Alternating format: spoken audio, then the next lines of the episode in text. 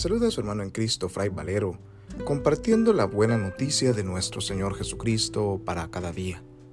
Reflexionamos hoy la lectura del Santo Evangelio según San Marcos, capítulo 1, versículos del 29 al 39, correspondiente al miércoles de la primera semana del tiempo ordinario. En aquel tiempo, al salir Jesús de la sinagoga, fue con Santiago y Juan a la casa de Simón y Andrés. La suegra de Simón estaba en cama con fiebre y enseguida le avisaron a Jesús. Él se le acercó y tomándola de la mano, la levantó. En ese momento se le quitó la fiebre y se puso a servirles. Al atardecer, cuando el sol se ponía, le llevaron a todos los enfermos y poseídos del demonio, y todo el pueblo se apiñó junto a la puerta curó a muchos enfermos de diversos males y expulsó a muchos demonios, pero no dejó que los demonios hablaran, porque sabían quién era Él.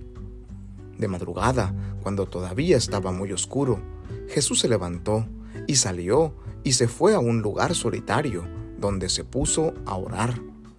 Simón y sus compañeros lo fueron a buscar y al encontrarlo le dijeron, todos te andan buscando.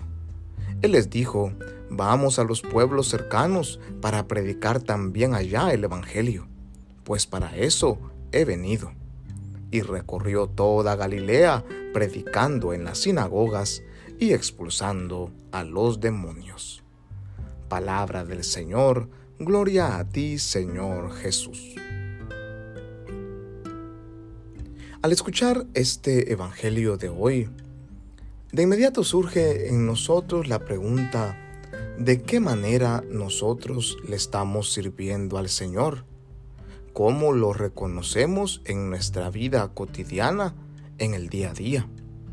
Y es que nos encontramos con un texto que nos narra un día en la vida de Jesús y de sus apóstoles. Es curioso cómo Jesús empieza la jornada después de estar y explicar la palabra en la sinagoga, como escuchábamos en el Evangelio de ayer.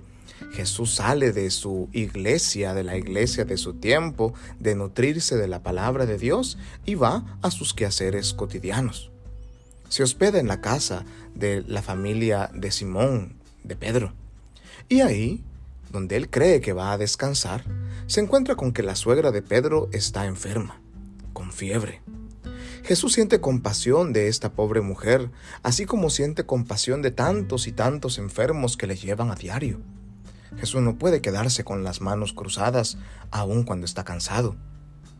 Va, le impone la mano a esta mujer, se la extiende y la levanta, la cura.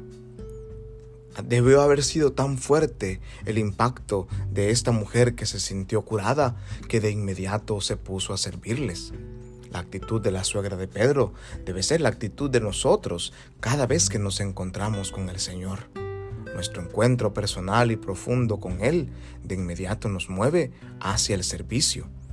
Y es precisamente este servicio algo que tiene como un valor muy importante Jesús no un servicio o un servilismo únicamente por llamar la atención o por ser reconocido, sino un servicio que nace desde un corazón que se compadece del que sufre. Un servicio que nace desde la disponibilidad interior de abandonarme a mí mismo para poder servirle al Señor en los hermanos. Y es lo que hace Jesús al atardecer. Cuando cae la tarde, nos dice el evangelista, a Jesús le llevan toda clase de enfermos y poseídos por el demonio, para que Él les libere y les sane. Jesús, a pesar de estar cansado de una larga jornada, no se pone a pensar en sí mismo, sino en la necesidad de aquellos que están sufriendo.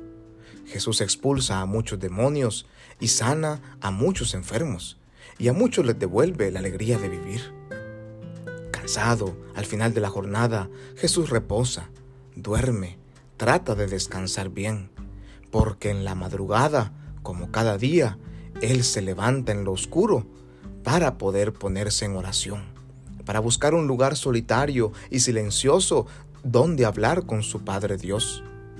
Sus compañeros recién llamados no entienden lo que está haciendo.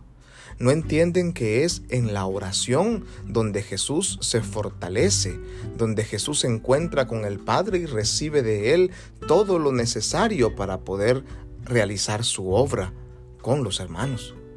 Así también la oración debe ser un espacio importante y primordial para nuestra vida porque es en la oración donde nos nutrimos de Dios. Es en la oración donde dejamos al Señor obrar en nuestras vidas, para que sintiéndolo en nuestro interior y gustándonos de su espíritu que se mueve y aletea en nuestro corazón, podamos nosotros ponernos en marcha para poder comenzar un día más, para poder continuar con la misión que Él mismo nos ha encomendado. Los discípulos de Jesús no entienden y le llaman a que vuelva al pueblo, a que vuelva porque muchos lo andan buscando. Y Jesús les recuerda su misión, que es ir a los pueblos cercanos, ir de pueblo en pueblo a predicar también allá el Evangelio, pues para eso Él ha venido. Hoy nosotros también somos enviados por el Señor a ser anunciadores, proclamadores de su buena noticia de salvación que impulsados por el Espíritu de Dios que habita en nuestro interior y que nos fortalece en la oración, podamos ir a sentir compasión de los enfermos, compasión de aquellos que siguen, que siguen esclavos del pecado, del enemigo, del mal, para que anunciándoles la buena noticia de la salvación, encuentren en Jesucristo la luz que tanto necesitan. Que la fuerza de Dios Todopoderoso permanezca con nosotros en este día y nos bendiga en el nombre del Padre y del Hijo y del Espíritu Santo. Amén. Paz y bien.